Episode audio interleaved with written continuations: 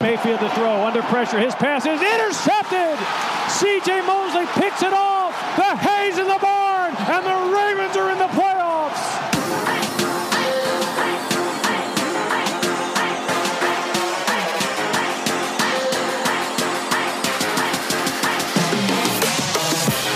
Mayfield with time throws, deflected, and intercepted at the 40 yard line. Jimmy Smith Jackson throwing down the seam. He's got his rookie tight end, Andrews. He's at the 30-yard line. Jets a tackle, 20, 10, 5, touchdown Ravens. Good. Hallo und herzlich willkommen zum German Flock Talk, dem ersten deutschen Ravens Podcast. Heute an meiner Seite ausschließlich Nils Lennart Zinser. Guten Tag. Und ich äh, bin Manuel Vögel. Wir freuen uns, äh, dass ihr heute auch wieder eingeschaltet habt oder dabei seid. Ähm, ja, Manu konnte diese Folge leider nicht bei uns mit dabei sein, aber selbstverständlich ist er beim nächsten Mal wieder dabei. Da geht es dann auch um die Defense. Das ist ja eh sein Streckenpferd. Und äh, wir beschäftigen uns in der Folge heute ja primär mit der Offense. Das hatten wir ja schon das letzte Mal angekündigt. Deswegen äh, wollen wir auch quasi gar nicht viele Worte verlieren. Ähm, zur Einleitung, wir hatten euch ja beim letzten Mal aufgefordert, beziehungsweise dann auch bei Facebook eure Bold Predictions äh, mal zu mal in den, quasi den Hut in den Ring zu werfen und das habt ihr auch fleißig getan. Ja, Nils, stell doch mal ein paar Predictions vor. Ja, äh, da haben wir nicht nur bei Facebook, auch bei äh, Instagram ein paar Bold Predictions bekommen. Spannende übrigens auch sehr viel. Ähm, zum Beispiel vom Dennis, der behauptet, dass Lamar Jackson Team MVP wird. Offense MVP Mark Andrews und Defense MVP Humphrey. Rookie of the Year wird Jalen Ferguson. Da fand ich sehr interessant. Den Christian, der hat behauptet, dass Ferguson Team Sack Leader mit 13,5 Sacks wird. Ähm, was hältst du davon? Also, das ist tatsächlich so die Bold Prediction, die mir am meisten gefallen hat vom Christian. Weil 13,5 Sacks in seiner Rookie-Saison ist schon weit hergeholt, oder? Ja, die Prediction ist also sehr, sehr bold. Ähm, ich weiß gar nicht, äh, wie viele, wie viele Sacks hatte der Sack-Leader letztes Jahr? Da müsste ich direkt nochmal nachgucken. Aber äh, da wäre er auf jeden Fall ligaweit ganz, ganz weit vorne dabei. Und ha, ob das so funktioniert, weiß ich nicht richtig. Da müsste er schon eine Übersaison haben. Das wäre ja schon ein Träumchen, wenn der direkt so einschlägt mit 13,5 Sacks. Also das wäre das wär schon nicht schlecht. Ähm, ich gucke gerade mal. Äh, Defense, Sacks. Matthew Juden hatte letzte Saison, war er Sack-Leader mit 7. Also er müsste ja, gut, ja auch mal 6,5 Sacks drauflegen. Ja, da muss man dazu sagen, wir sind ja in Sachen äh, Sex letztes Jahr nicht so richtig reich gesegnet gewesen. Ähm, mit 13,5 würde es noch nicht mal unter die Top 4 schaffen. By the way, ähm, Sack-Leader letztes Jahr liederweit war der Kollege Aaron Donald aus äh, Los Angeles und der hatte sage und schreibe 20,5 Sacks. Das ist halt, boah. Aber wie gesagt, ich wäre schon, wenn, wenn einer über 10 kommt, bin ich schon richtig glücklich. Ja, dann hatten wir noch spannende ähm, Predictions wieder vom Dennis mit Hollywood Brown, fängt für weniger als 475 Yards. Das äh, fände ich tatsächlich nicht so gut, weil ich meine, von Brown erwarte ich mir relativ viel mit seinem Speed. Kommen wir gleich noch drauf zu sprechen. Justin Tucker bricht den Rekord fürs längste Field Goal aller Zeiten. Ja, da sind sie ja immer mal wieder dran, das zu versuchen. Ne? Ich glaube, der momentane Rekord liegt bei Matt Prater für 63 Yards, wenn ich mich jetzt nicht ganz irre. Also vom, von der Beinkraft her könnte ich mir vorstellen, dass er das schafft. Ja, Justin Tucker, das längste Field Goal aller Zeiten. Ah, ich bin mir da nicht so richtig sicher, ob das dieses Jahr was wird. Ähm, da haben wir halt äh, auch, auch nicht so die allertollste Schedule. Ich hätte mal gesagt, wenn wir jetzt in Denver gespielt hätten, hätte ich das äh, für dieses Jahr auf, auf dem Plan gesehen, aber ansonsten, ja, da sind halt, wir spielen nicht wirklich hoch, außer bei den Chiefs. Ist das hoch? Ja, das ist hoch. Ähm, von daher, äh, na, ich glaube das nicht. Mark Ingram wirft einen Touchdown auf Lamar Jackson. Das würde ich natürlich sehr gerne sehen. Ähm, das wird bestimmt sehr spannend, wenn die Ravens so in die ähm, Trickkiste packen. Ja, Mark Ingram, äh, Touchdown-Pass, kann ich mir tatsächlich sehr gut vorstellen. Also so Trickkiste, äh, ich glaube, also wir kommen ja heute tatsächlich auch Richtung Offense. Ähm, das kann ich mir sehr, sehr gut vorstellen, tatsächlich. Also ist, halte ich für nicht so weit hergeholt wie manches andere, was man so, also die 13,56 halte ich für unwahrscheinlicher als, dies, als diesen, als diesen äh, Fall. Chris von ähm, Scout Report hat uns bei Instagram noch äh, geschrieben. Der hat behauptet, dass die Ravens nur Zweiter werden in der Division, hinter den Steelers und vor den Browns. Chris, auf, dieser, auf diesem Wege hin verzeihen wir dir natürlich, dass es für Ravens sich nicht gut. Wird spannend. Also so Steelers, ich schätze dieses Jahr nicht so stark ein wie in den letzten Jahren, ohne AB, ohne Livian Bell.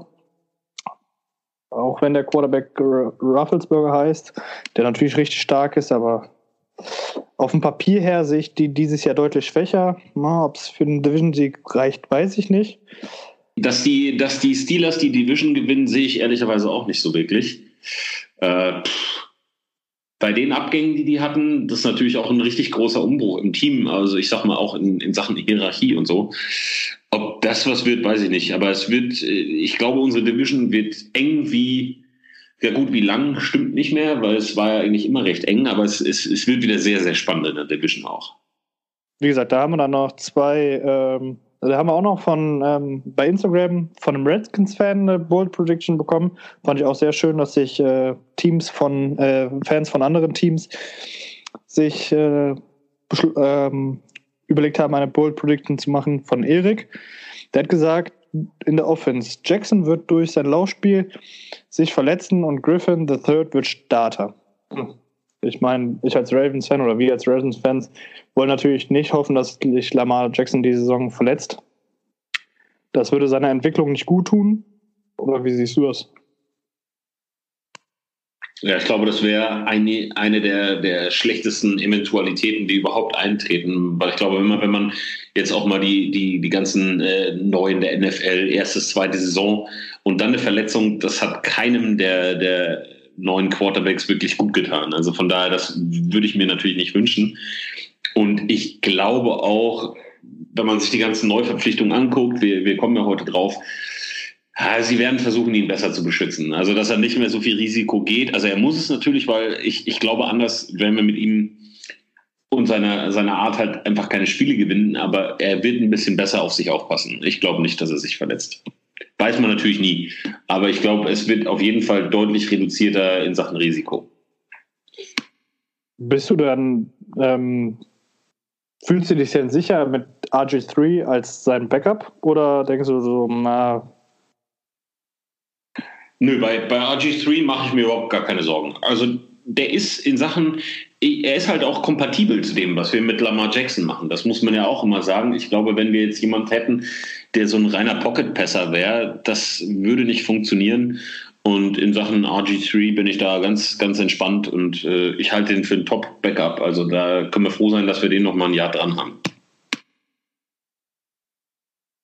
Alles klar. Was, was, sagst du? Also du siehst, siehst das ja wahrscheinlich ähnlich, nehme ich mal. Ich sehe das genauso, ja. Also Griffin ist einer der besseren Backups, würde ich jetzt mal behaupten. Kennt die NFL, kennt, was passiert, wenn man nicht auf sich aufpasst.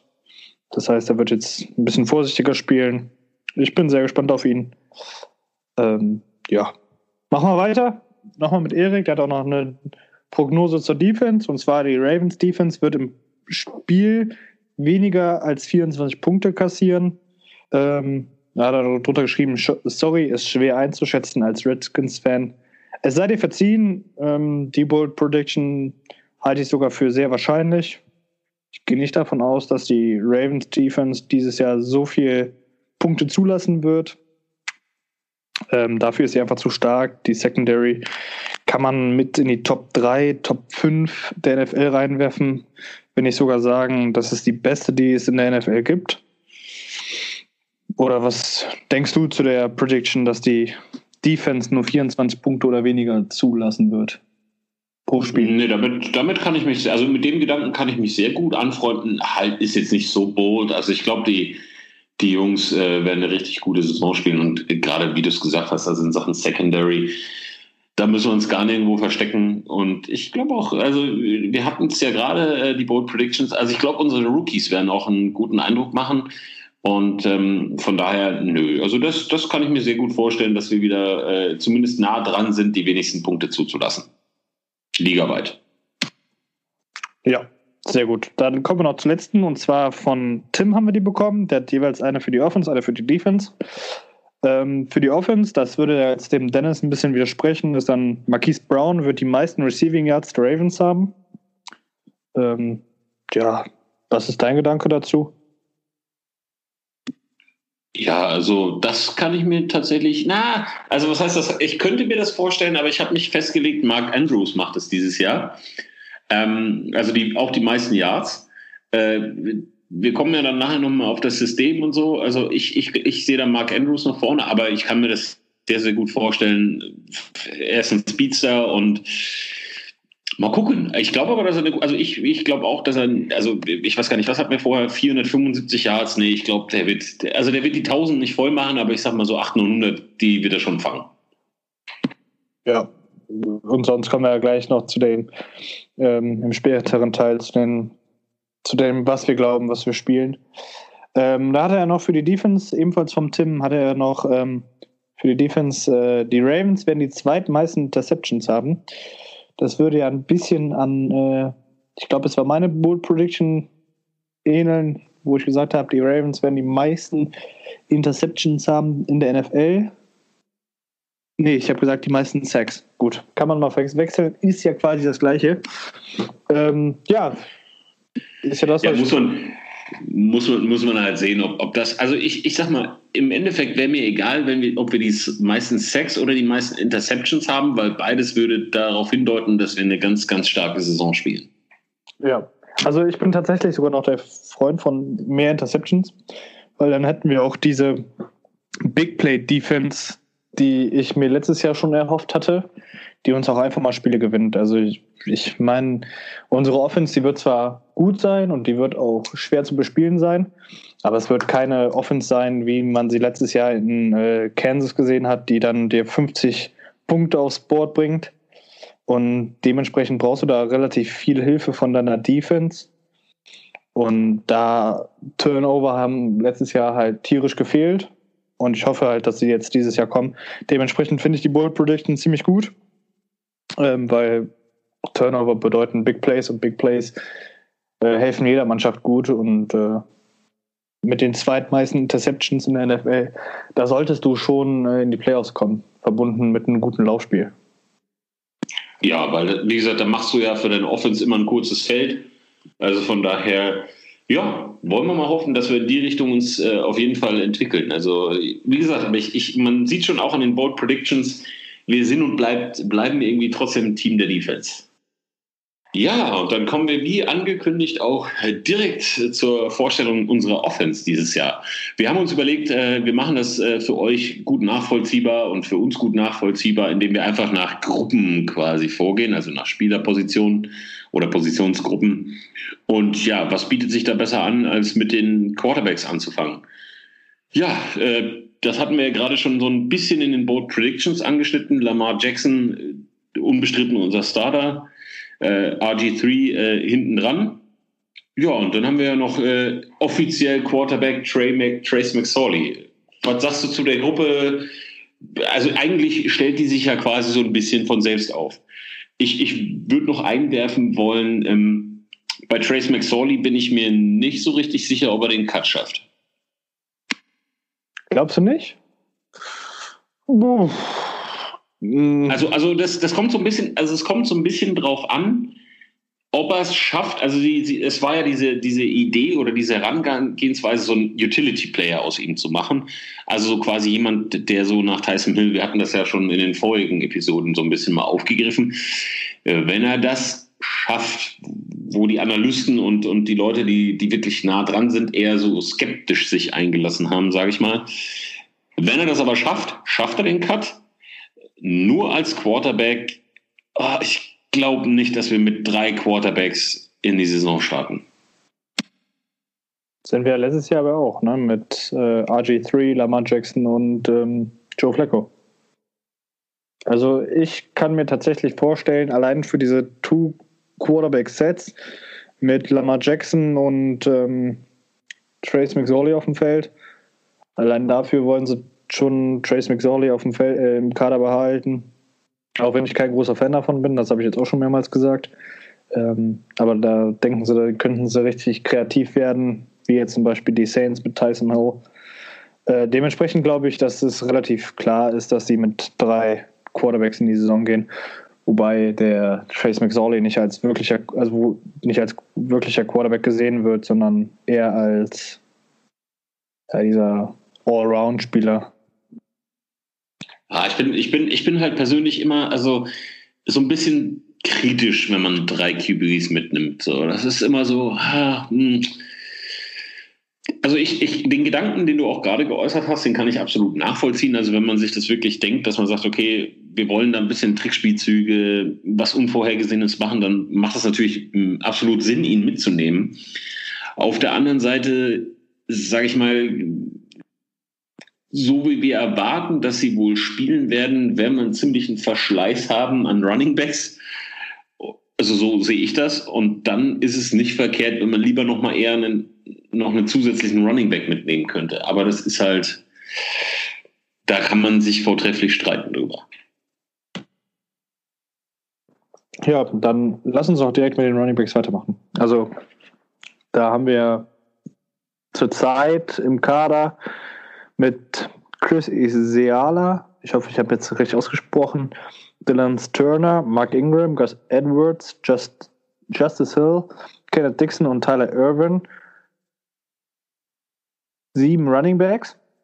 Die werden übrigens von Matt Weiss, Matt Weiss gecoacht. Ist jetzt seine dritte Saison im Coaching-Staff. Ähm, ja, was glaubst du? Wie, wie viele nehmen die mit? Ja, also da, das ist, also ich glaube, es ist schon mal absolut klar, dass Mark Ingram mitkommt. Der hat auch, das ist ganz witzig, er hatte jetzt ja nicht so die, ähm, die Bombensaison letztes Jahr, aber er ist seit 2014 mit 2,9 Yards äh, nach Kontakt ist er der drittbeste ähm, Running Back in der Zeit. Also mit äh, Running Backs in der Zeit mit mindestens äh, 750 äh, Snaps beziehungsweise Versuchen und da hat er 2,9 Yards after Contact. Das ist natürlich schon richtig stark und wie gesagt, also Mark Ingram absolut gesetzt für mich. Ja, dann wird es natürlich, dann wird's natürlich schon wieder interessant. Also ähm, Gus Edwards ähm, könnte ich mir auch, äh, also den, den werden sie mitnehmen, auf jeden Fall. Dann ähm, und dann auf jeden Fall, so sehe ich das jedenfalls, Kenneth Dixon auch. Und ab da wird es kompliziert. Also ja gut, aber Justice Hill als Viertrunden-Pick wird auch also den, ja, na klar, den, also, aber das, das ist ja auch krass. Also den, den musst du natürlich auch, den werden sie mitnehmen, aber dann starten wir nach unserer Auffassung mit vier Running Backs.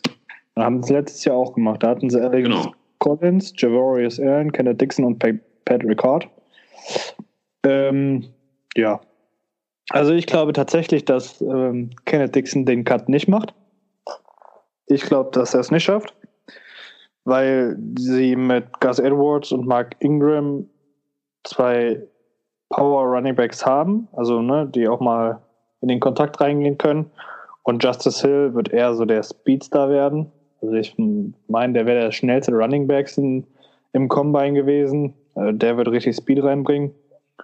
Und Kenneth Dixon, der war in letzter Zeit zu sehr verletzungsanfällig. Dann hatte er noch mit Suspendierungen zu kämpfen. Dementsprechend glaube ich nicht, dass der es schafft. Wenn sie noch einen vierten Running Back mitnehmen und jetzt mal das Fragezeichen um Patrick Hart, weil keiner weiß jetzt genau, was mit ihm passiert, nachdem sie nach dem Quarterback-Wechsel ja kaum noch mit dem gespielt hatten, äh, Delance Turner, dass der es über Kenneth Dixon schaffen wird. Bleibt auf jeden Fall richtig, richtig spannend. Also du siehst äh, für Chris Ezeala siehst du es auch eher nicht. Nee. Also da muss schon einiges passieren, dass der es schafft. Da muss er im Special Teams mega überzeugen. Ich meine, Fullback ist eine relativ unwichtige äh, Position, selbst äh, in unserem Scheme. Ähm, nee, kann ich mir tatsächlich nicht so wirklich vorstellen. Aber ich würde es natürlich hoffen, weil so ein deutscher Spieler im Ravens-Kader, er hat ja auch, ähm, hier kann ich nur auf das Interview mit ihm verweisen, bei der Footballerei, ähm, hat er auch gesagt, er war schon als Kind Ravens-Fan. Wäre natürlich eine coole Geschichte, wenn er es schafft, aber ich, ich glaube es leider nicht. Nee. Ja, ich wollte gerade sagen, also mit, mit so ein bisschen lokalen Kolorit, wir drücken ihm natürlich, das wollen wir auch nochmal sagen, natürlich alle Daumen, dass er es irgendwie reinschafft, aber es wird äh, richtig schwer für ihn. Ähm, ob, also ich denke mal, er könnte, er ist wieder wie immer ein Kandidat für die Practice Squad. Ähm, ist er da eigentlich noch in diesem, äh, da hat er ja doch irgendeinen so Special Contract, hat er den noch? Das weiß ich tatsächlich nicht. Das hatte ich auch schon. Ich habe mal gelesen, dass er dieses Jahr nochmal dieses diesen elften, diesen elften Platz bekommt, was halt bedeuten würde, dass er die ganze Saison im Practice Squad bleiben darf, aber nicht aktiviert werden darf. Ähm, aber ich habe da jetzt keine verlässliche Quelle zu zur Hand. Ich habe es nur irgendwo mal gelesen bei Facebook zwischendurch, ähm, ob die das diese Saison noch einmal haben, dass die Spieler, die letztes Jahr durch dieses International Programm ähm, den elften Platz bekommen haben, ob sie es wieder, also ob sie nochmal die Chance darauf haben, das weiß ich nicht. Nee. Alles klar. Mich, mich würde an der Stelle mal interessieren, also wenn jemand von unseren Zuhörern in, ich, ich glaube, er war ja neulich in München, ähm, äh, tatsächlich quasi live vor Ort. Wenn jemand von euch da war, uns mal ein bisschen schreiben will, was er für einen Eindruck von dem, von dem Jungen gewonnen hat, dann kann er uns das gerne auch auf jeden Fall mal schreiben. Wir sind da ja immer sehr, gespannt. Äh, also es ist natürlich immer schwierig bei Meet, Meet and Greet äh, da viel mitzunehmen, aber so einfach könnt ihr uns gerne mal sagen, wie das so war. Und wie gesagt, wir drücken ihm die Daumen, dass er auf jeden Fall in die Practice Squad mindestens kommt und wir noch einen, einen Deutschen vor Ort haben. Das ist natürlich auch quasi aus Lokalkolorit immer nie verkehrt. Ja, ich würde sagen, da sind wir mit den, mit den Running Backs eigentlich soweit durch. Ja. Alles klar. Dann äh, lass uns direkt äh, zur nächsten Gruppe kommen. Ja, die Wide Receiver. Was sagst du da? Wie sind wir aufgestellt? Oh, ja, wir haben zurzeit viele, viele Wide Receiver mit Chris Moore, Anthony Weasley, Willie Snead, Quincy Adebojo, Marquise Brown, Miles Boykin, Jalen Smith, Joliet Scott, Stas Roberts, Sean Moster, Joe Horn Jr. und Michael Floyd haben wir echt eine Menge Receiver ähm, fürs Trainingslager. Und ähm, hier, um es ehrlich zu sagen, habe ich so ein bisschen Gefühl, haben die Ravens sich gedacht, Quantität statt Qualität. Weil außer Willie Snead ist halt keiner so richtig proven. Also Marquise Brown, Miles Boykin, äh, Jane Smith, Sean Moster, Joe Horn und Antonin Weasley, alles Rookies. Quincy Adebojo, ähm, Jaleel Scott, Jordan Leslie haben noch keinen NFL-Snap gespielt. Michael Floyd, Chris Moore und Seth Roberts haben jetzt auch noch nicht so die großen Rollen gespielt in ihren, in ihren Mannschaften. Ähm, ja, das ist tatsächlich die einzige Positionsgruppe, die mir wirklich Sorgen bereitet. Ähm, ja, ich weiß nicht, wie siehst du das? Ja, also ich, ich, ich teile so ein bisschen den Eindruck, den du hattest, also dass da halt extrem viel Masse am Start ist. Masse bedeutet ja bekanntermaßen nicht immer Klasse. Also wobei ich da, also ich, ich habe ein paar Leute auf, auf dem Zettel, von denen ich eine ganze Menge erwarte, auf jeden Fall. So ist es nicht. Ähm, ja, wo fangen wir da an? Naja gut, also Willie Snead ist, ist, ist für mich tatsächlich immer noch der Go-To-Guy wahrscheinlich. Ähm, aber Marquise, also ja, sorry. Snead ist ja auch eher dann der Slot-Guy, ne? Also du hast ja genau. Recht. Der wird äh, dafür zuständig sein, so underneath, underneath Passing, Move the Sticks, sowas halt. Ne? Irgendwelche Slant, Slant-Dinger und so Zeugs, da ist er, sowas, sowas ist, sowas sehe ich ihn. Und da, das ist natürlich genau. auch ganz komplett wichtig. Ja, dann äh, Marquise Brown, Brown auf jeden Fall. Ich meine, schnell, weit, hoch, lang. Das äh, ergibt Schnell. sich so. Schnell, ist immer wichtig. Haupt, Haupt, also Hauptsache schnell. Nein, aber das, das, das ist so seine Rolle, also Deep Threat. Ja, Miles Boykin, muss man mal gucken. Der hat im Übrigen äh, tatsächlich als letzter der Rookies seinen Vertrag unterschrieben. Das nur so mal nebenbei, aber wir haben jetzt quasi auch alle mit einem Vertrag ausgestattet tatsächlich. Manchmal dauert das ja länger, wie man ja bei dem einen oder anderen Kollegen schon gesehen hat. Nee, ähm, den, also Miles Boykin werden sie auch auf jeden Fall mitnehmen. Dann, und dann wird es halt so ein bisschen. Haben wir jetzt drei von sechs, wenn wir die, die 53-Mann-Kader wie letztes Jahr haben. Also letztes Jahr hatten wir auch sechs Receiver. Ja, Miles Boykin, Marquise Brown und ähm, Willie Snead hat es gesagt. Dann Chris genau. Moore. Können wir auch mal davon ausgehen, dass er dabei bleibt. Ja. Äh, da erwarten sie ja auch alle immer auf diese Break Breakout-Season. Ähm, wird ja jetzt auch sein Contract Year oder mhm. nee, sein drittes Jahr. Ja. Dann, ja, ist sein drittes Jahr und äh, da warten ja auch alle auf dieses Breakout Year. Auf jeden Fall hat alle von ihnen eine relativ hohe Meinung und er kann halt auch Punts returnieren, was halt auch schon mal für ihn spricht. Ja, und dahinter muss man halt mal abwarten. Ne? Also Jordan Leslie hat es halt letztes Jahr noch mit in den Kader geschafft aber hat nicht einen Ball gesehen, wenn ich mich jetzt nicht irre. Ähm, mhm. Also, wo, auf wen ich ein bisschen gespannt bin, und das ist halt so der Spieler, auf den ich jetzt in der Preseason ein bisschen mehr gucken werde, ist Jaleel Scott. Der muss wohl in den OTAs und im Mandatory Camp richtig überzeugt haben oder ist auch wohl aufgefallen mit mehreren Big Plays. So ist ähm, Deep Threat und ja, Physis muss wohl vorhanden sein. Der ist ja auch riesengroß. Ich glaube, 6 foot 4 und athletisch wie sonst was. Ähm, ja, bei dem könnte ich mir dann vorstellen, wenn er weiter Plays macht, dass er schafft. Und dann muss halt auch noch Sean, äh, nicht Sean, äh, Seth Roberts mitnehmen, weil allein schon wegen dem Vertrag. Stimmt, das hatten wir ja beim, beim letzten Mal. Der hat ja, also, wir hatten ja, also ich hatte kurz spekuliert, ob wir den eigentlich nur so mitgenommen haben, aber der hat ja so einen dicken Vertrag bekommen. Ja. Der, der, den musste mitnehmen. Ja, Wie, wie viele haben wir denn dann schon? Ja, das wären jetzt die sechs. Das wären die sechs, ja gut. Und dann, dann kann man sich fragen, was macht Michael Floyd da? Und ähm, ich bin ja nach wie vor, ich meine, da, da muss ich dann tatsächlich, also Quincy A. Bojo ist ja immer noch da, aber die zwei, also bei Michael Floyd könnte ich mir vorstellen, dass wenn wir ihn nicht mitnehmen, dass er dann auch woanders hingeht. Ja. Weil er, weil er ja immer so, also den kann man schon mal reinschmeißen. Der weiß, wie es geht. Ähm, proven, ne? Also er hat ja, ja. schon mal gezeigt, dass es kann. Ja. Ja, wie gesagt, also bei den Receivern, da bin ich ein bisschen skeptisch, was das angeht, weil keine Ahnung, was wir da erwarten können. Ähm, das, größere, das noch größere Fragezeichen wird ja dann der neue Wide Receiver Coach sein. Vielleicht haben es nicht einige mitbekommen, aber der vorherige Wide Receiver Coach, Bobby Ingram, der ist jetzt der Titans Coach. Und wir haben mit David Cooley haben wir einen neuen Wide Receiver Coach, einen guten Freund von John Harbaugh, bekommen. Der ist jetzt Passing Coordinator und Assistant Head Coach geworden. Ähm, ja, und der muss wohl in den OTAs und in den Mandatory Camps auch aufgefallen sein, weil er die ganze Zeit laut gecoacht hat, will ich es mal nennen. Also man konnte immer seine Anwesenheit hören, mussten sie nicht sehen. Ähm, und der muss wohl sehr perfektionistisch sein. Ich bin mal gespannt, ob er, ob er unseren Receivern noch mal einen Schritt weiter verhilft. Wie gesagt, nach Bobby Ingram war ich immer so ein bisschen skeptisch, weil wir jetzt schon zwei, drei Saisons hintereinander eher eine schlechtere Wide Receiver Gruppe hatten.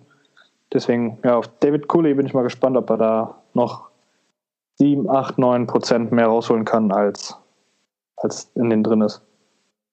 Ich, ich hoffe es ganz ehrlich, weil wir hatten ja letzte Saison, gerade letzte Saison, so unfassbar viele Drops. Das war ja teilweise wirklich gar nicht mehr wahr. Und äh, ich, ich hoffe, dass, dass, dass das mit den Händen irgendwie dieses Jahr, diese Saison besser klappt. Also ich würde ja. es mir wirklich wünschen, weil das war, boah. Ja, vor allen Dingen das Schlimme ist ja, das Schlimme ist ja bei Drops, sagen ja immer auch, oh Gott, Joe Flacco oder Lama Jackson. Dabei sind es eigentlich die Receiver, die den Ball droppen. Also gerade ähm, bei einem bei einer Streitfigur wie Lama Jackson, weil viele Fans sind ja der Meinung, er kann nicht passen und der ist gar kein Quarterback, der ist ein Running Back. Und wenn die dann sehen, okay, Lama Jackson hat 10 Pässe angebracht von 21, dann werden alle sagen, ja, haben wir doch gesagt, der ist ein scheiß Quarterback. Dabei waren aber 19 eigentlich richtig gut geworfen und 9 Bälle wurden gedroppt. Dann ist es halt einfach kacke. Und deswegen, da müssen die Receiver ihm einfach helfen, den jungen Quarterback, in dem diese blöden Bälle gefangen werden. Touch it, catch it. Genau. So einfach ist es. Das, das, also, das, also ich hoffe wirklich, dass, dass das besser funktioniert, weil es war wirklich äh, auch schon bei Joe, die, also der, sie wurden so, sie haben die, die Jungs hinten, also die unsere QBs auch echt gut hängen lassen, stellenweise. Und ähm, das macht es natürlich nicht einfacher, weil ich sage mal, die, die einfachen Dinge, die musst du mitnehmen. Ja, da nützen dir 20 spektakuläre, also die sind auch toll, aber ich sage mal so, die, ah, das ist nicht gut, wenn du die, die Drops einfach hast. Das ah, bringt auch alle zum Verzweifeln. Hoffen wir, dass es besser wird. Ja. ja. Wo waren wir stehen geblieben? Äh, kommen wir zur nächsten Gruppe. Ja, Titans.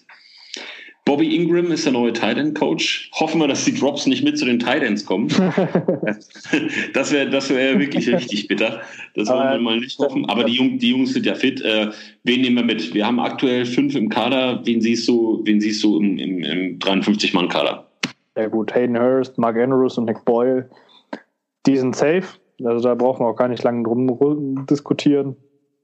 Ähm, Mark Andrews, von dem erwarte ich mir noch verdammt viel.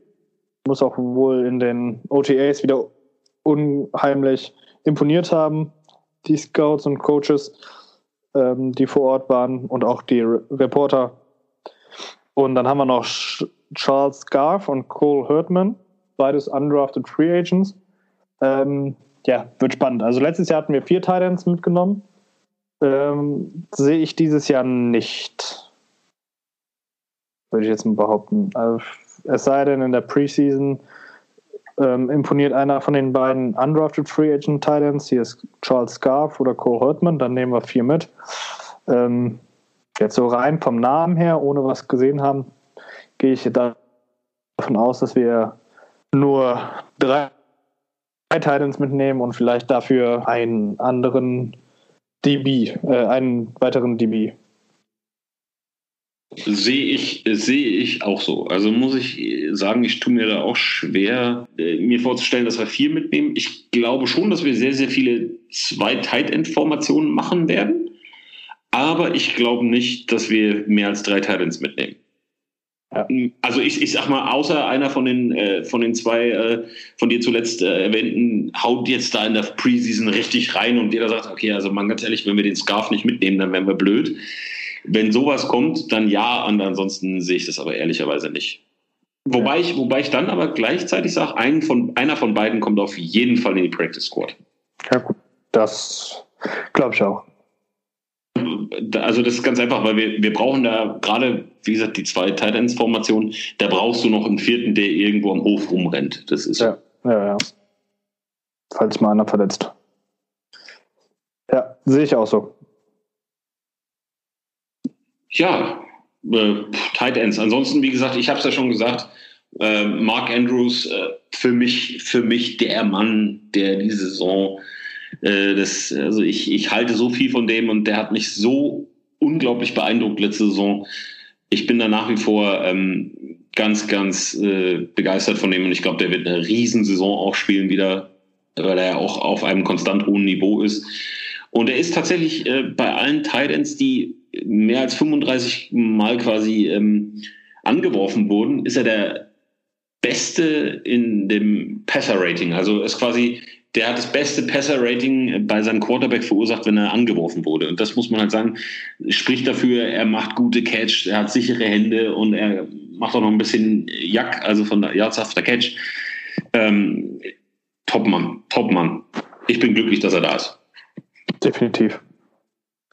Also ist es auch mal wieder krass, dass man einfach mal denkt, dass Hayden Hurst eigentlich der First-Round-Pick ist und alle in Baltimore eigentlich nur noch über Mark Andrews reden und Hayden Hurst so ein bisschen ja, hinüberfällt, würde ich jetzt mal sagen, aber ja, durch seine Verletzung, die er letztes Jahr hatte und dann nicht hundertprozentig fit war, wie gesagt, hat er, wurde ihm so ein bisschen von Mark Andrews der Rang abgelaufen. Aber, aber da haben wir es auch wieder mit der, mit der, mit der Verletzung. Wenn du, wenn du in den ersten zwei Jahren irgendeine blöde Verletzung und dann irgendwas und dann bist du raus und das ist einfach brutal schwer, das wieder aufzuholen. Ja, vor allen Dingen muss er jetzt erstmal wieder an Mark Andrews vorbei, der einfach richtig imponiert hat.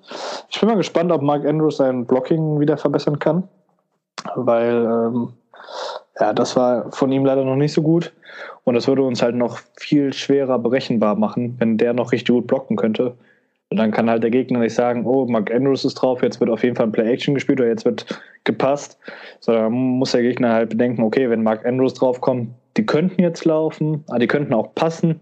Ähm, ja, der Gegner weiß halt dann nicht, was wir tun. Und das wäre halt schon, schon wichtig, wenn er das macht. Oder? Also das ist so, so das eine Thema, wo, wo man sagen muss, okay, da muss er sich noch verbessern. Aber wie gesagt, ich, ich, halte, ich halte einfach brutal viel von dem und Mal gucken. Also das wäre, es wäre, also ich glaube, wenn der, wenn der das hinkriegt, ja, dass er sein Blocking verbessert, dann, boah, dann wird es dann hinten raus. Also wir haben ja dann ganz viel Geld ab nächstes Jahr, aber dann müssen wir das auch für ihn in den Ring werfen. Das glaube ich auf jeden Fall. Das wird teuer. Ja, aber ja gut, aber da haben wir ja natürlich auch noch. Also der hat jetzt ein Jahr gespielt, das heißt, er hat noch drei Jahre Vertrag. Also da muss er. Genau, also wir, wir, haben, wir haben das Glück, dass wir, ich sag mal so, in, in zwei Jahren musst du anfangen zu verhandeln. Das ist das Gute. Ja. Letzte Person, Personalgruppe sind unsere Offensive Linemen. Äh, da kommen wir, also wir können ja schon mal ein bisschen vorgreifen. Gerade die Guards spielen ja bei Greg Romans System auf jeden Fall eine etwas wichtigere Rolle. Hm, wie siehst du unsere, unsere O-Line? Also ich, ich muss sagen, so das Gute ist, und das, das wird ja auch ähm, immer so jetzt gerade in den Vorberichten auch immer hervorgehoben, wir haben eigentlich keine großen Veränderungen an der Stelle. Ja, genau, das war das, was ich ja auch noch einwerfen wollte. Wir haben tatsächlich letztes Jahr acht Offensliner mit in die Saison genommen und alle acht sind jetzt noch im Kader. Also um nochmal kurz Ronnie Stanley und Orlando Brown als Tackle, dann Alex Lewis, Matt Skura, Marshall Yander, Bradley Boseman, und Germain Eluemunor. Ich hoffe, es war halbwegs richtig. Und dazu halt noch James Hurst. Das waren alle acht Offensliner, die wir letztes Jahr mit in die Saison genommen haben. So, dann haben wir jetzt in der dritten, in der vierten Runde haben wir noch ähm, Ben Powers gedraftet, auch ein Guard. Und wir haben noch Greg Senat, der letztes Jahr in der Preseason ja den einen oder anderen überrascht hat mit seinem Blocking, sich dann mies verletzt hat und auf die Injured Reserve gesetzt worden ist. Aber da letztes Jahr haben schon viele gesagt, so, jo, der könnte es in den 53-Mann-Kader schaffen. Ähm, das ist so ein Guide to watch. Dementsprechend darf man den halt auch nicht auf dem, äh, vom Schirm lassen. Ja, und dann hast du halt immer noch so die undrafted Rookies, von Randon Creselius liest man das ein oder andere Gute. Hättest du jetzt schon, wenn du alle mitnimmst, hast, hättest du elf Offense-Liner. Das sehe ich nicht. Also elf nehmen wir auf gar keinen Fall mit. Ich gehe mal davon aus, dass wir wieder so acht, neun Offense-Liner mitnehmen. Und was ich mir halt richtig gut vorstellen kann, ist, dass sie James Hurst noch traden, beziehungsweise entlassen werden. Kann ich mir tatsächlich auch vorstellen. Ich weiß gar nicht, was würde, was würde ein Cut äh, an, an Finanzen bringen? Also, wenn wir ihn diese Saison entlassen würden, hätten wir ein Capit von 4,75 und Dead Money 3,75. Das heißt, wir können ihn diese Saison nicht entlassen. Das ist eine ganz einfache Kiste. Ja. Hätte ich gesagt. So, also nehmen wir James Hurst mit. Also, na gut, was, was da natürlich sein kann, ein Trade, aber auf der anderen Seite, wer bezahlt das? Ja, gut, aber ich meine, ich mein, guck mal, was für äh, Offense-Liner gezahlt wird. Ne? Also, da, wir reden hier zwar von keinem hochklassigen ähm, Guard, aber von einem, der halt alles ein bisschen spielen kann. Ähm, also der ein oder andere Team, das ein oder andere Team würde gewiss ähm, für Hurst, ich würde mir jetzt mal so einen Drittrunden, Drittrunden-Pick vorstellen können. Oder einen Viertrunden-Pick. Ja. Das könnte ich mir vorstellen. Ja, also muss, muss man halt mal sehen, aber ich, also das ist sicherlich eine Position, wo ich sagen, also oder ein Spieler, wo ich sage, aha, das, also wie gesagt, cutten kann man ihn nicht. Das äh, macht einfach überhaupt gar keinen Sinn, wenn dann halt einfach wirklich ein Trade. Und dann muss man und dann muss man halt gucken, ob man ob man jemanden hat, den man an seiner Stadt dann mit in den Kader nimmt und dann sagen kann, okay, man nimmt einen Drittrunden-Pick mit, ist aber quasi dieses Geld los. Ja, genau, also das wollte ich gerade sagen. Also nur weil wir ihn traden, heißt es ja nicht, dass wir das Geld nicht auf, also in unseren Büchern haben. Das ist ja genau das Gleiche, nur dass du bei einem Trade halt noch was dafür bekommst. Das ist halt ja, eine schwierige Sache. Ansonsten weiß ich nicht, ob äh, German Eluemunor, keine Ahnung, ob das jetzt richtig ist, wie eben. Ähm, ich glaube, der kommt aus London. Äh, ob der es schaffen wird. Ähm, ich sage jetzt mal so, die Snaps, die er gespielt hat, sahen bisher nicht so berauschend aus, noch nicht so NFL-ready. Wobei in den OTAs ist er auf Left Guard gestartet. Wie gesagt, das wird ein spannendes Battle um den Left Guard Spot. Also da hast du ja echt vier Leute mit Alex Lewis, mit James Hurst, mit Ben Powers, mit Jermaine Ule, Ule Munor. Äh, hast du ja viele Leute, die einen Spot haben wollen. Ja, ja. Also es wird, also ist natürlich super, weil wir sagen können, wir haben, wir haben eigentlich eine gefestigte Line da, aber es ist auch noch ein, ein, Druck drauf an genau der Position, wo wir sagen würden, die war letzte Saison eigentlich mit nicht jetzt am schwächsten, aber also James Hurst war nicht immer der, also so, auch seine Grades sind jetzt nicht so überragend, wenn man sich die anguckt. Also wenn man einen Schwachpunkt möglicherweise finden wollen würde, dann würde man den dahin verorten und dann ist es eigentlich gut, wenn du in der Preseason da richtig Druck raufbringst und sagst, okay, wir, wir machen nochmal richtig schön äh, Konkurrenzkampf und der belebt ja tatsächlich an der Stelle das Geschäft. Na gut, aber jetzt haben wir ja eben von zehn bis elf Spielern gesagt. Wer wären deine zwei Spieler von den zehn, elf Spielern, die du nicht mitnehmen würdest? So, also wir haben ja, ich weiß gar nicht, äh, wen haben wir denn jetzt alles genannt? Tja. Also ich glaube, dass die, dass diesen, äh, dass der Mikari nicht mitkommt. Das kann ich mir nicht vorstellen. Dann haben wir noch äh, Patrick Vahe.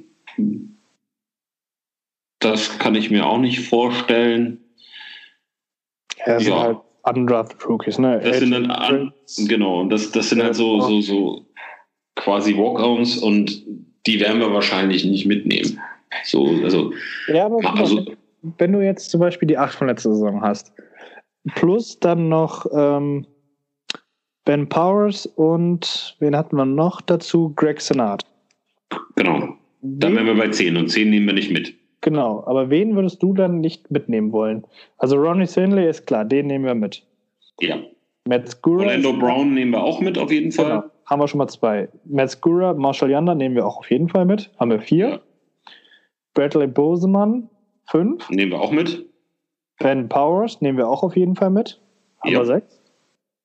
Jetzt hast du halt noch Alex Lewis, Jermaine Iluemunor, James Hurst und Greg Senat. Vier für zwei. Und diesen Random Gregelius, der jetzt auch nicht so also, schlecht weggekommen ist. Ich würde, also den, ich, ich würde mit denen, wenn, wenn der eine gute, wenn Renans Cerelius eine gute Preseason spielt, würde ich den mitnehmen. Das würde ich machen. Okay. Und oben, wer, wer waren die Verbliebenen nochmal?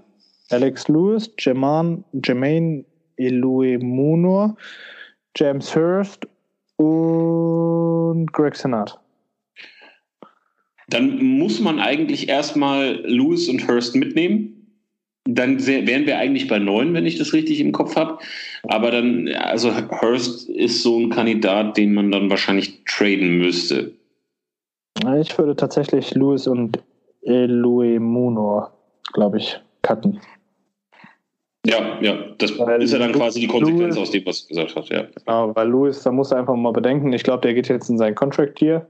Ja. Er ist nach äh, seiner Rookie-Saison ist er nie wieder an seine Form herangekommen, hat viel, viel, viel mit Verletzungen zu kämpfen. Also es, grundsätzlich hat er noch keine zehn Spiele am Stück gemacht, glaube ich. Ähm, dementsprechend glaube ich nicht, dass du so einen unzuverlässigen Spieler mit in die Saison nimmst, wenn du so ein Überangebot hast an Guards. Ähm, ja, wie gesagt, Greg Senard sehe ich als Backup-Tackle, wenn der wirklich so gut ist. James Hurst ist halt auch ein Backup-Tackle, Backup-Guard, ein guter. Und Ben Powers, den kannst du halt als Viertrunden-Pick, kannst du den nicht cutten. Ja, ich wollte gerade sagen, der stellt sich dann quasi zumindest mal von selbst auf in, in, in den 53-Mann-Kader. Ja, wo wir schon dabei sind, wir haben ja jetzt quasi die Offensive Line so ein bisschen durch. Ähm, kommen wir doch mal dazu, was du glaubst, weil, weil ich persönlich glaube, dass die, gerade die O-Line, also wann ist sie nicht wichtig, aber durch das System von Greg Roman auch recht wichtig sein wird. Was glaubst du, was können wir dieses, diese Saison erwarten? Was werden wir ungefähr oder was erwartest du für ein Spielsystem? Ja, Spielsystem sollte eben klein sein, Run First. Ähm, ich habe mal in das Interview mit Chris Isiala bei Footballerei reingehört und der hat halt gesagt, die Ravens werden ganz, ganz viel RPOs spielen. Also, wer das nicht kennt, RPOs, das sind Run-Pass-Options. Das heißt, der Quarterback kann anhand der Defense lesen, ob er den Ball an den Running Back abgibt oder ob er in demselben Spielzug den Ball noch äh, passt. Und wenn du ein Running Back hast, der Mark Ingram heißt, wenn du ein Running Back hast, der Justice Hill heißt, wenn du einen äh, Receiver hast, der Marquise Brown heißt, dann ist diese RPO eine extrem gefährliche Waffe, weil du einfach drei Spieler verteidigen musst. Du musst einmal den Running Back verteidigen, du musst einmal diesen extrem schnellen Receiver verteidigen und wenn beides zu ist, muss halt immer auch diesen mega schnellen, athletischen Quarterback verteidigen, der auch nicht so schlecht ist zu Fuß. Ähm, und der meinte halt, dass äh, nächste Saison ganz, ganz viele RPOs vorkommen werden. Ich persönlich bin gespannt, weil ich glaube auch, oder beziehungsweise ich freue mich auch schon auf Madden darauf, weil in dem neuen Madden sind RPOs auch drin und äh, ich bin totaler Fan davon. Und ja, selbst im Spiel kannst du die drei einfach nicht gleichzeitig covern, das geht nicht. Also es gibt, es gibt da ja auch äh, Verteidigungskonzepte gegen, wobei das, wobei das immer voraussetzt, dass du zwei, drei Key Defender hast, die das wirklich sehr gut machen. Also das ist, das ist immer so, mm, das setzt eine gewisse Qualität voraus. Also und das ist gerade, also APO ist ja so ein so ein typisches College-Ding. Also das ist so in der Shotgun und dann irgendwas RPO-mäßiges. Das ist so quasi das Standard-Play. Ich glaube, äh, in der Ole Miss haben sie letztes Jahr von, weiß ich nicht, wie vielen tausend Snaps wahrscheinlich bis auf 30 alles RPO gespielt. Ähm, das, das hat halt Vorteile, je nachdem, aus welcher Formation du das machst. Insbesondere kannst du kann man das halt, wenn man, wenn man sagt, okay, man möchte seinem Quarterback mehr Zeit geben, macht man das halt aus der Shotgun. Also das ist, sieht man zum Beispiel ganz, ganz oft äh, am College, dass diese RPOs aus der Shotgun gemacht werden. Gibt halt dem Quarterback ein bisschen mehr Zeit. Ja, ansonsten ja, gut, ist. Das Center an das Center macht halt auch keinen Sinn, ne? Ne, ne, also, es, also so ist ja, du hast, kannst ja auch noch aus der Pistol das Ganze machen. Und es gibt tatsächlich auch Leute, die das aus der aus an der Center machen. Also RPOs. Das ist krass. Gibt's. Gibt's. Ich bin, ich, ich bild mir, also ich habe einen, einen Play, einen Play im, im, im, im Kopf von Russell Wilson, wo das mal so war, also in Seattle. Die haben das auf jeden Fall mal gemacht, eine RPO aus dem, aus dem Under Center Ding. Und das, das ist halt, aber das, äh, da brauchst du jemanden, der das Spiel wirklich versteht. Weil das extrem wenig Zeit ist. Äh, ich glaube, wo, also du wirst halt, wir werden das halt in 99,99 Prozent aus der Shotgun sehen. Das, also, ja, weil da das ist absolut üblich und äh, aber es geht auch anders, so viel Zeit muss sein, aber das, wie gesagt, ich glaube jetzt da auch nicht, dass wir so wahnsinnig viel Hexenwerk machen werden. Wobei, und jetzt kommt es quasi schon so ein bisschen, was ich erwarte, wenn man sich anguckt, was Greg Roman gemacht hat in äh, in Buffalo oder auch in, äh, bei den 49ers in San Francisco, ähm, dann hat er halt extrem viel so Power Football gespielt. Also das heißt I-Formation und daraus halt irgendwelche, also so Zone-Blocking-Schemes halt hauptsächlich. Ähm, da gibt's, also kann ich jedem, der den es interessiert, einfach mal empfehlen, auch sich ein paar YouTube-Videos zu dem Thema anzugucken. Ähm, das zeichnet sich vor allen Dingen immer dadurch aus, dass der Backside Guard pullt, also sprich auf die, auf die, auf die, äh, auf die schwache Seite geht und da irgendwas blockt. Also das, das hat er sehr, sehr häufig gemacht. Okay. So, das heißt natürlich, du brauchst einen vernünftigen Guard. Und das heißt auch, dass wenn sie dieses Spielsystem spielen würden, was er halt sehr, sehr häufig in, in San Francisco gemacht hat oder bei den Bills, dass Lamar Jackson halt recht viel an der Center wäre, was natürlich dann wieder gegen eine RPO spricht, sprechen würde.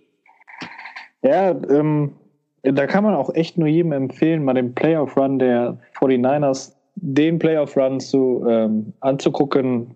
Ich denke, wir werden nicht alles sehen nächstes Jahr, aber wir werden vieles sehen.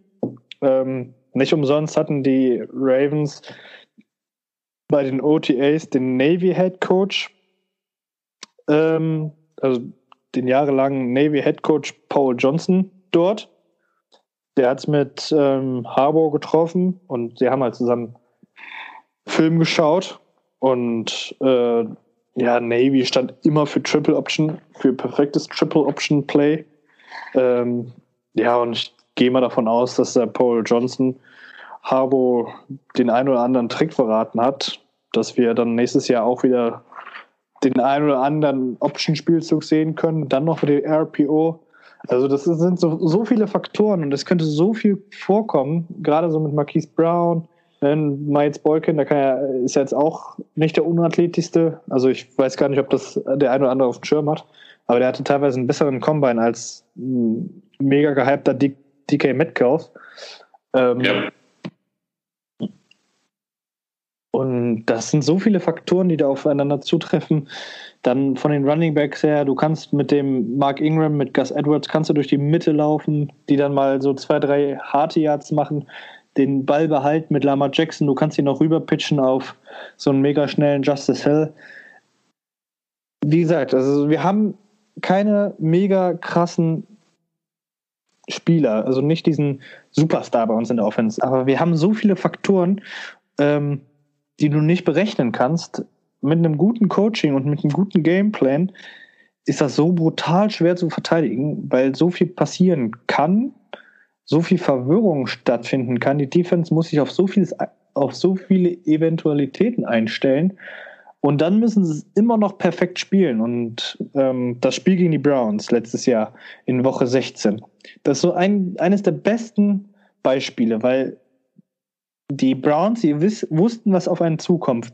Und sobald ein Spieler einen Fehler gemacht hat, wurde es halt gnadenlos bestraft. Und ich meine, Lamar Jackson ist ja für zwei, drei Touchdowns gelaufen.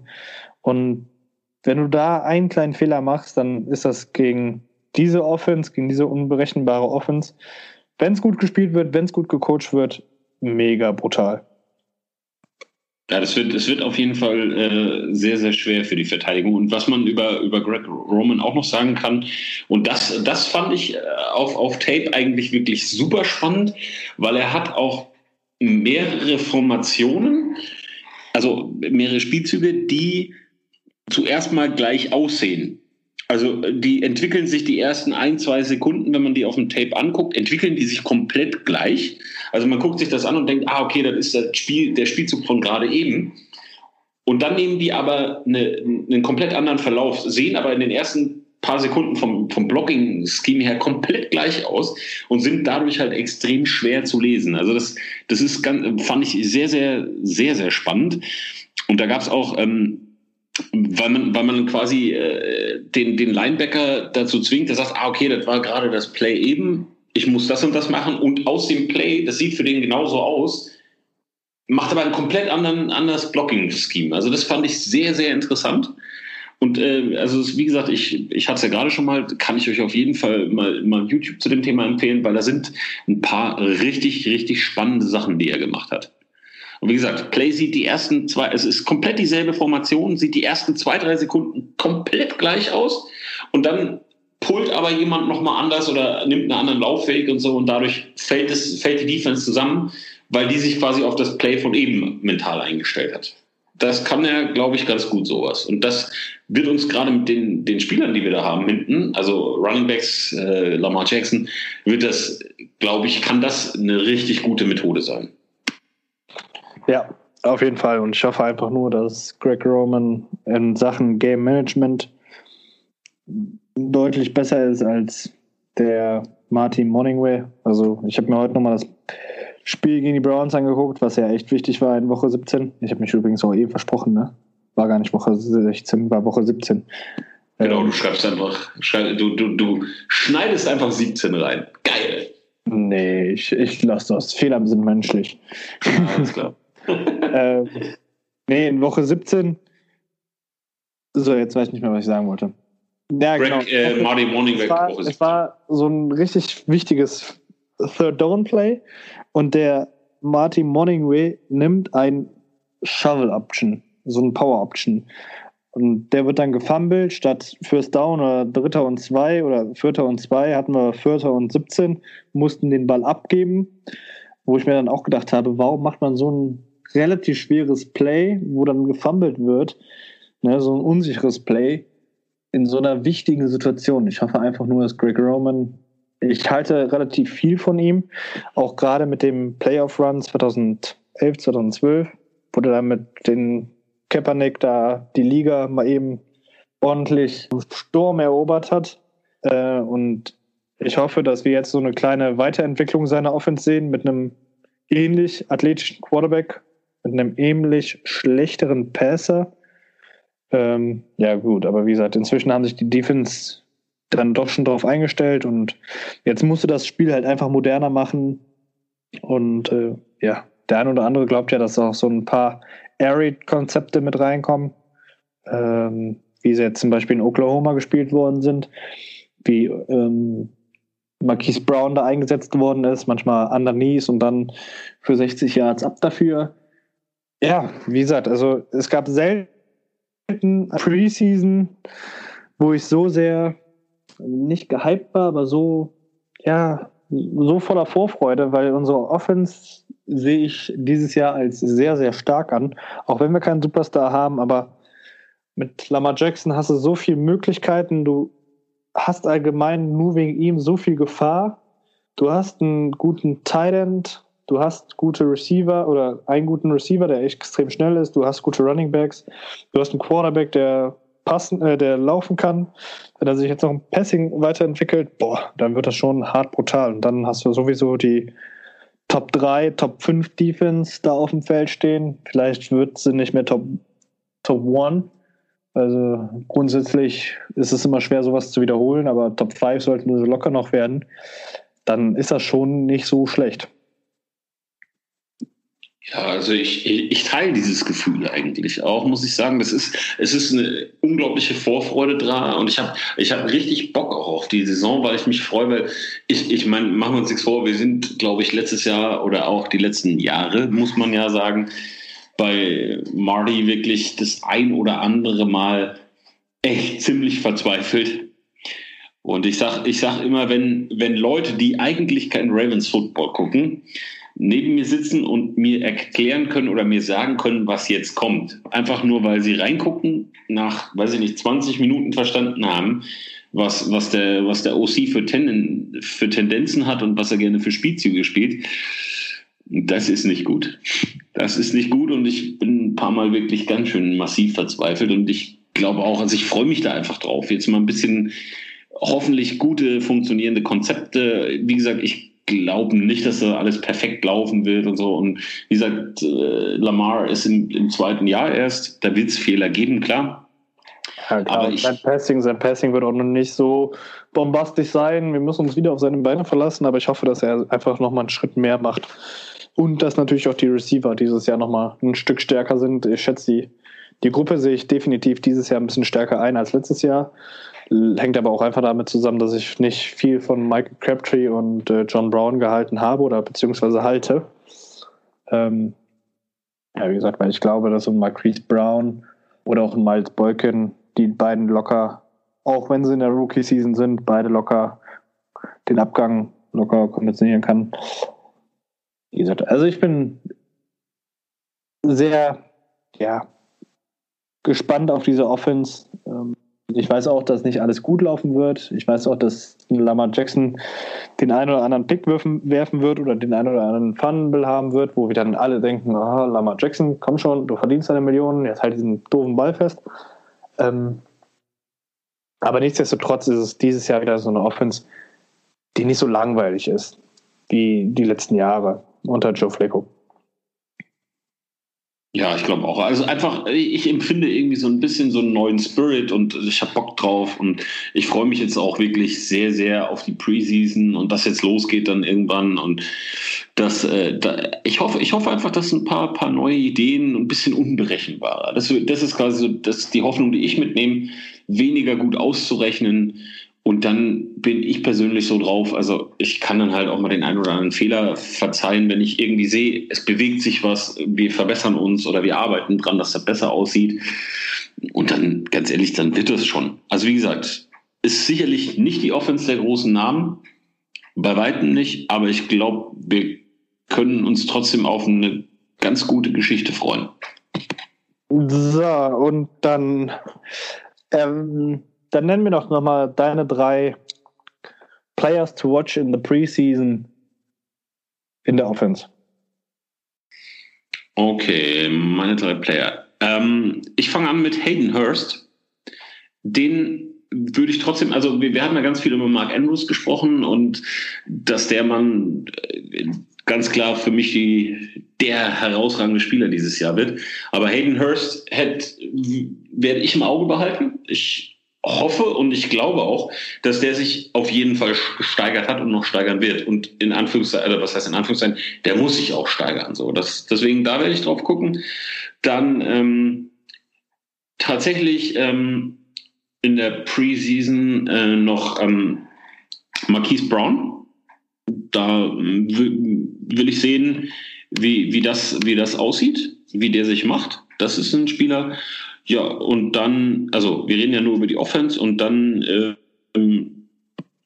tatsächlich noch ganz einfach Ren Cerelius. Den würde ich, also da will ich auch sehen, wie der das macht. Wir haben ihn ja vorhin erwähnt so und mal gucken. Die drei würde ich gerne, oder die, auf die drei werde ich aufpassen. Wie sieht es bei dir aus? Wen, wen hast du im Blick? Ähm, ja, ich gehe da ein bisschen jetzt anders heran als du. Ich nehme nämlich nur drei Spieler, wo ich jetzt mal behaupten würde, dass sie keinen safen Platz haben. Das ist einmal Dylan Turner, finde ich sehr spannend, einfach weil man immer wieder Gutes über ihn hört und ihm Talent zuspricht. Ja, am liebsten würde ich alle Receiver nennen.